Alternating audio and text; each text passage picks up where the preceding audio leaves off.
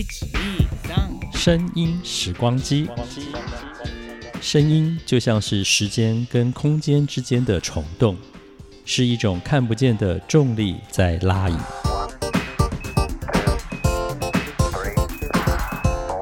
欢迎收听《声音时光机》，袁永新主持。欢迎收听《声音时光机》，大家好，我是袁永新。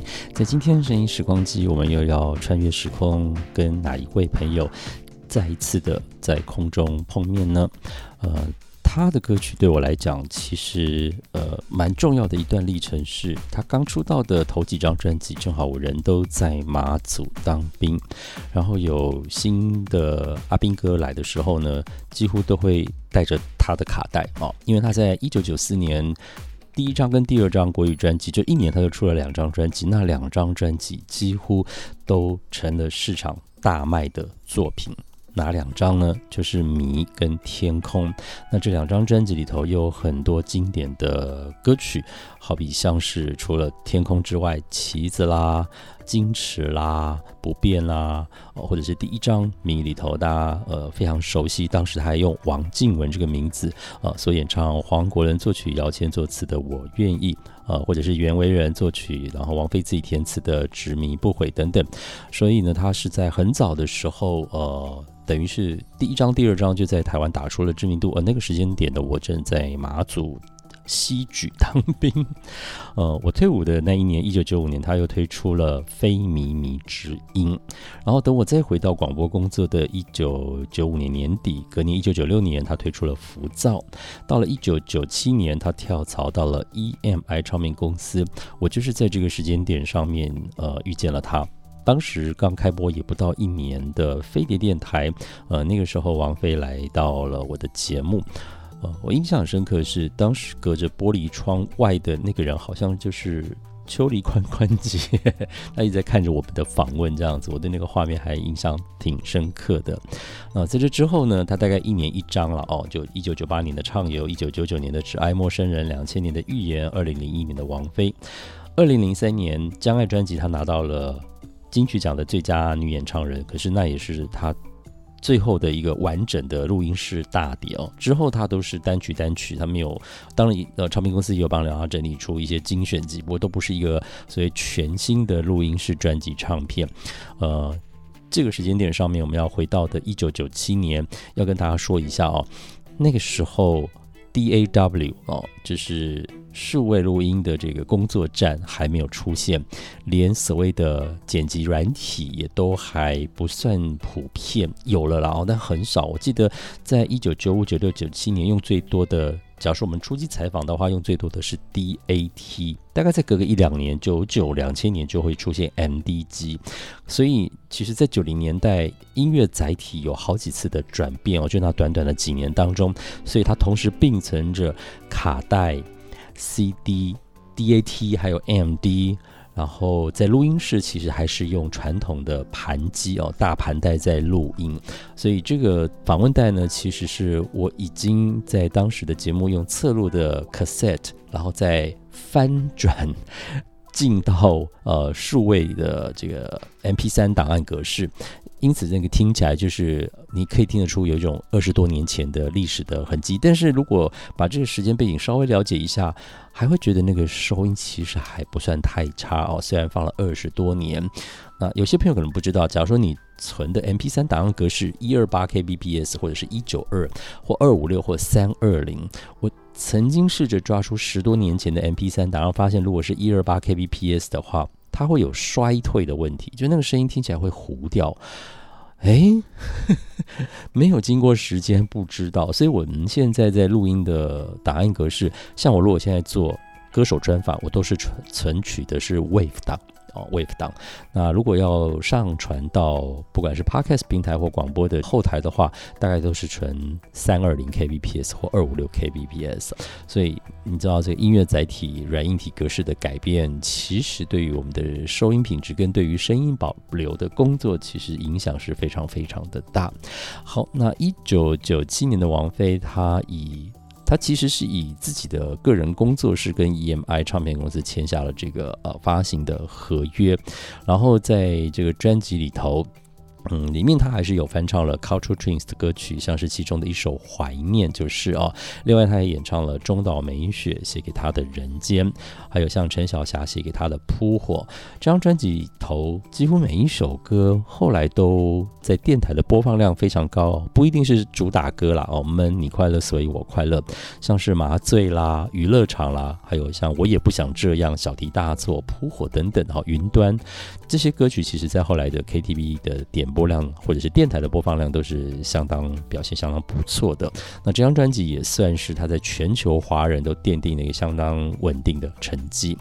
好，我们现在就穿越这音乐时光隧道，在今天的声音时光机里头，让我们回到一九九七年的夏天，那一年永兴和王菲所做的访问。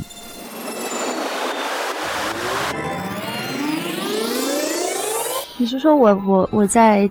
做歌手之前是不是确定我很适合做歌手？对你这个性格，我没有，没有，我没有想过这些。啊，当然我，比如说我家里的人会，会提醒我，嗯，可能他们，我想父母可能总是会，怎么说呢？会担心吧。反正他们提醒我说，我的个性可能不太适合这个工作。但是我自己并没有。察觉，我也没有说，反正我自己并不觉得是这样。你觉得是是怎样？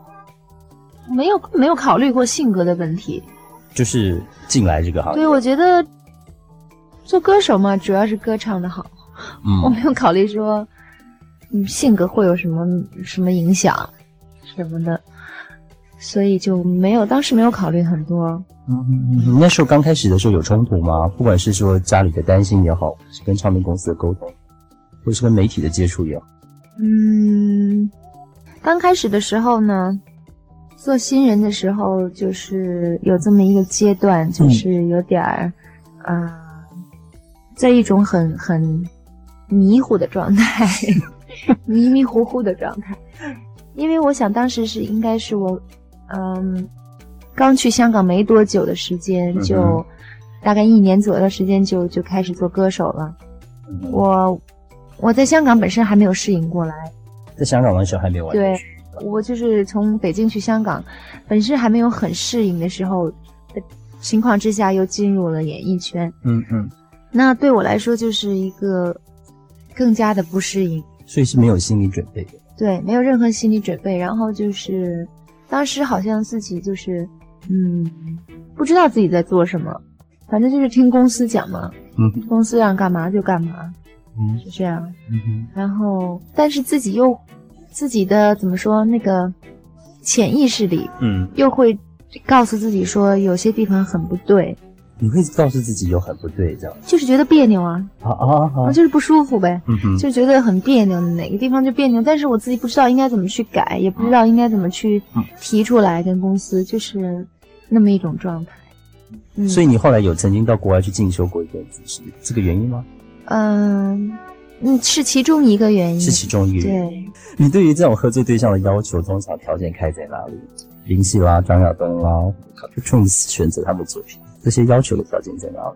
我没有，没有什么要求。你有什么要求？对，但是他们可能会，因为合作的很久了，嗯，大家都有一个默契，然后其实我们喜欢的东西都比较相近，嗯，然后我们的音乐上的感觉都比较相似，嗯哼，所以我想。很容易沟通吧，大家很容易理解，就是想要做什么样的东西。不过我常常知道一件事情，就是因为工作者其实在寻求一种新的突破的时候，他会去更改那个音乐元素的合作对象。嗯哼，你会不会也尝试做这个动作？嗯，或者你对于陌生本身是很恐惧而不做？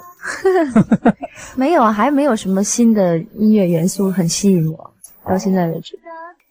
所以就一直沿着沿沿着原来的这个方式走下来。嗯。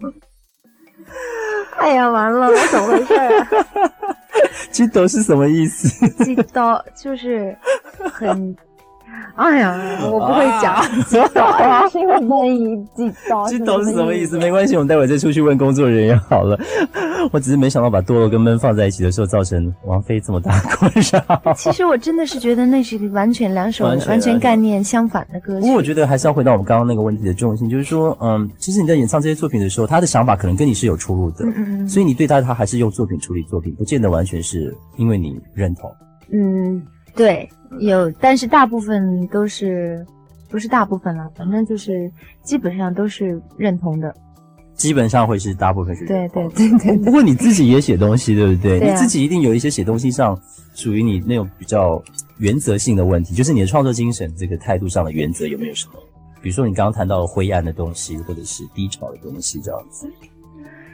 其实我那些词呢，表面上看来都是在描写一些很很灰暗的东西，个名字就可以看出什么堕落啦，这个还有什么？还有什么浮躁啊、无常啦，都是一些很反面的东西。但是其实我是在，我是在写一种挣扎，写一种挣扎，对，一种挣扎的感觉。你说你在过去的七年的积累下来，都在挣扎的过程。我觉得人生就是在挣扎，即使是现在吗？嗯，现在也是啊。挣扎些什么呢？现在也是啊，嗯。挣扎各式各样的问题，就算你现在很舒服、很开心的时候，可能你也会去自寻烦恼。对呀，自寻烦恼。对呀，你说就像现在当下在录音室里头这样子，也会有有这样。不是不是，我说我说就比如说一个现在的这种状态，比如说我现在什么都有啦，什么都嗯挺好的。OK，你现在就讲到我下一个问题的重点，嗯，因为我觉得。OK，很少有一个表演工作者或者是一个创作艺人，他能够超越一些商业上的要求跟制约，就是做到你刚刚所谓的想做什么啦，或好像什么都有的这样子。嗯，那剩下的哪些东西是你还想做却还做不到的呢？啊，我觉得我做不到的还很多。举举一二，我们让我们了解一下，为什么是还有你做不到的？嗯，尤其你会有这种自寻烦恼的状况时。你刚才说，你说我什么超越商业的？对，就是说，好像好像，我觉得我并没有。你觉得你没有啊？我觉得没有完全这样做到啊？真的吗？因为大家大家都以那种你刚刚的前面那一句话，就是好像很快乐的王菲，像音乐的自主态度很高的一个王菲，对对，再怎么高，再怎么自主，还是我觉得现在的，因为我现在的根本现在的这个嗯身份。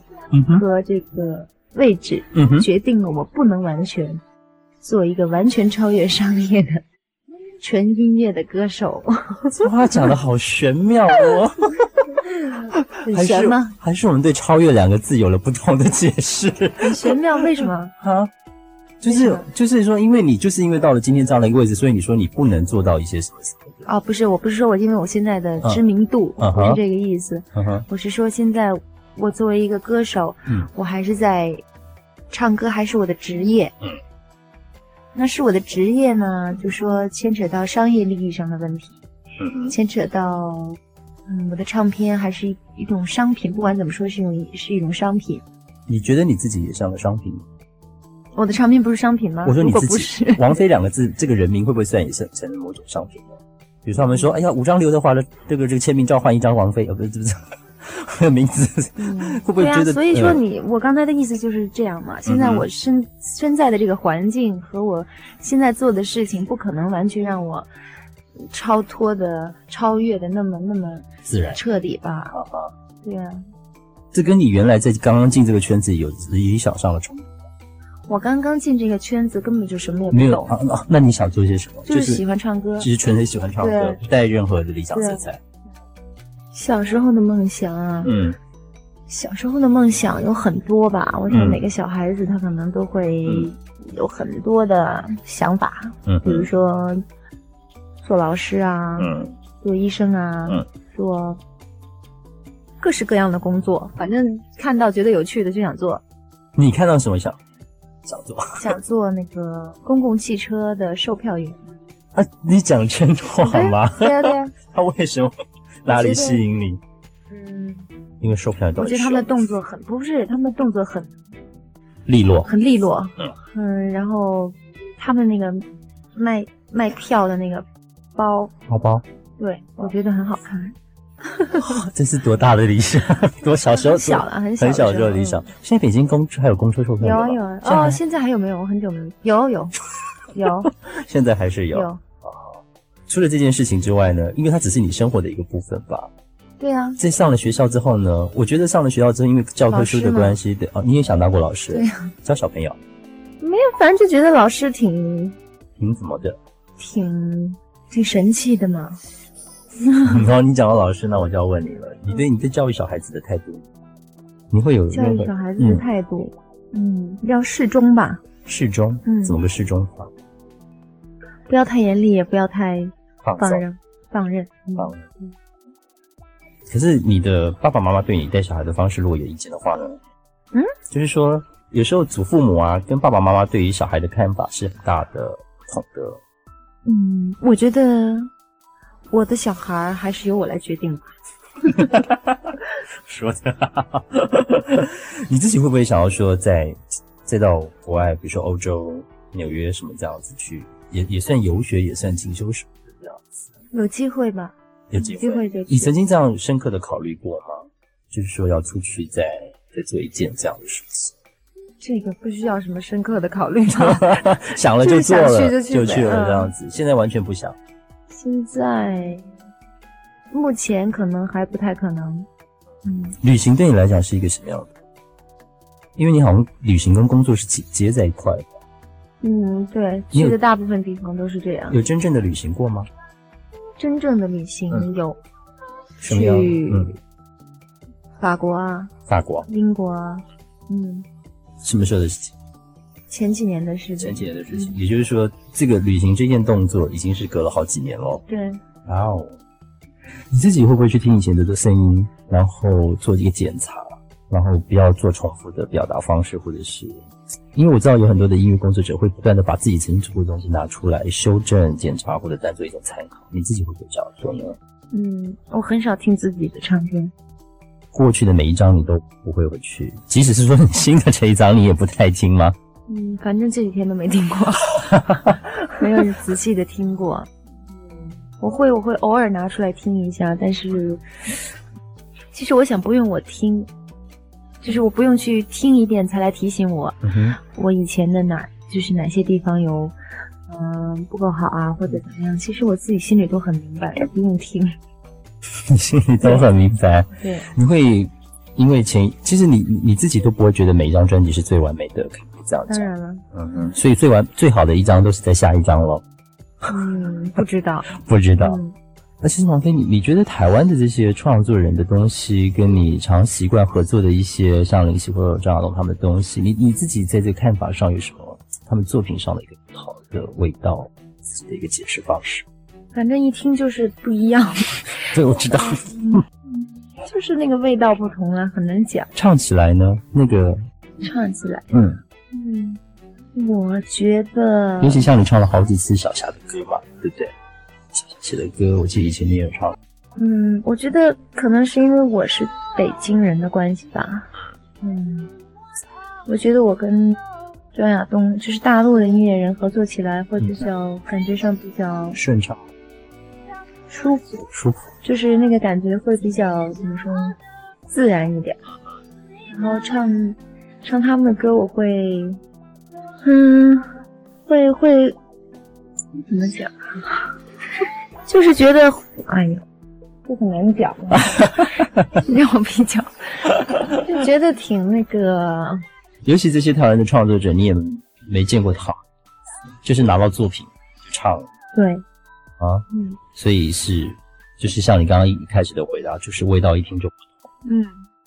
但是这个东西是你自己出面去邀歌，或者是不是？不是，是监制，是监制。嗯，你跟监制之间有什么默契吗？就是对你要唱的东西，你总是有一个这个适合的频率范围以内吧？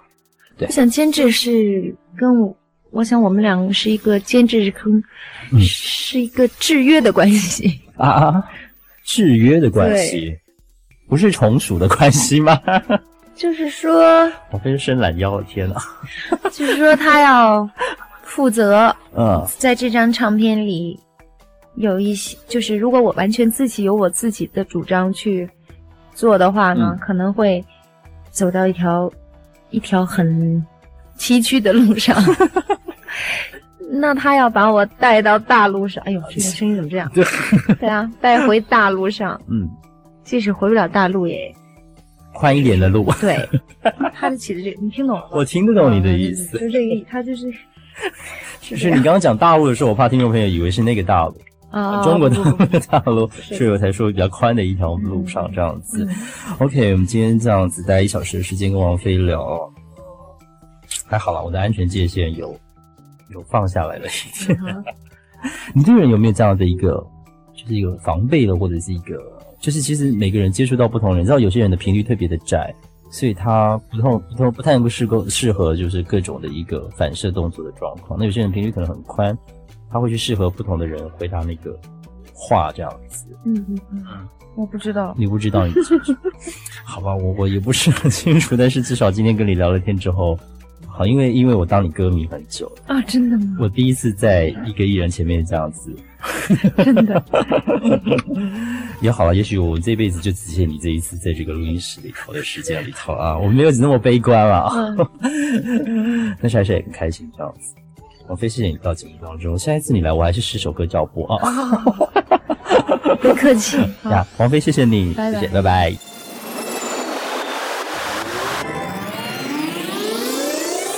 回到二零二零年的此刻。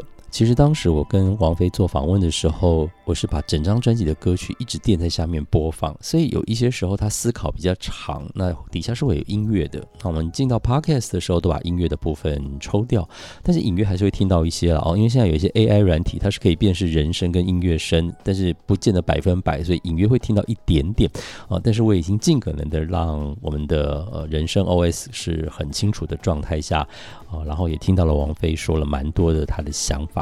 其实我都在想，我刚刚在访问他讲到那一句，呃，这很可能是我这辈子唯一访访问到你的一次碰到你的机会。现在想想好像变真的耶，因为我想现在任何电台节目，大家要访到王菲，真的是难上加难哦。如果真的发生的话，对我而言那就是奇迹啊。希望所有喜欢王菲的歌迷或者比较年轻的朋友，不太认识王菲，也许从刚刚的访问可以多一点对她的认识，然后去找出她过去曾经在华语歌坛留下这么多重要重要的作品。当然，我们还是非常期待在不久的将来，王菲会有一张全新的呃专辑唱片来跟大家再度的见面。下一次我们要跟谁碰面呢？我们就拭目以待，拭耳以听喽。跟大家说声拜拜。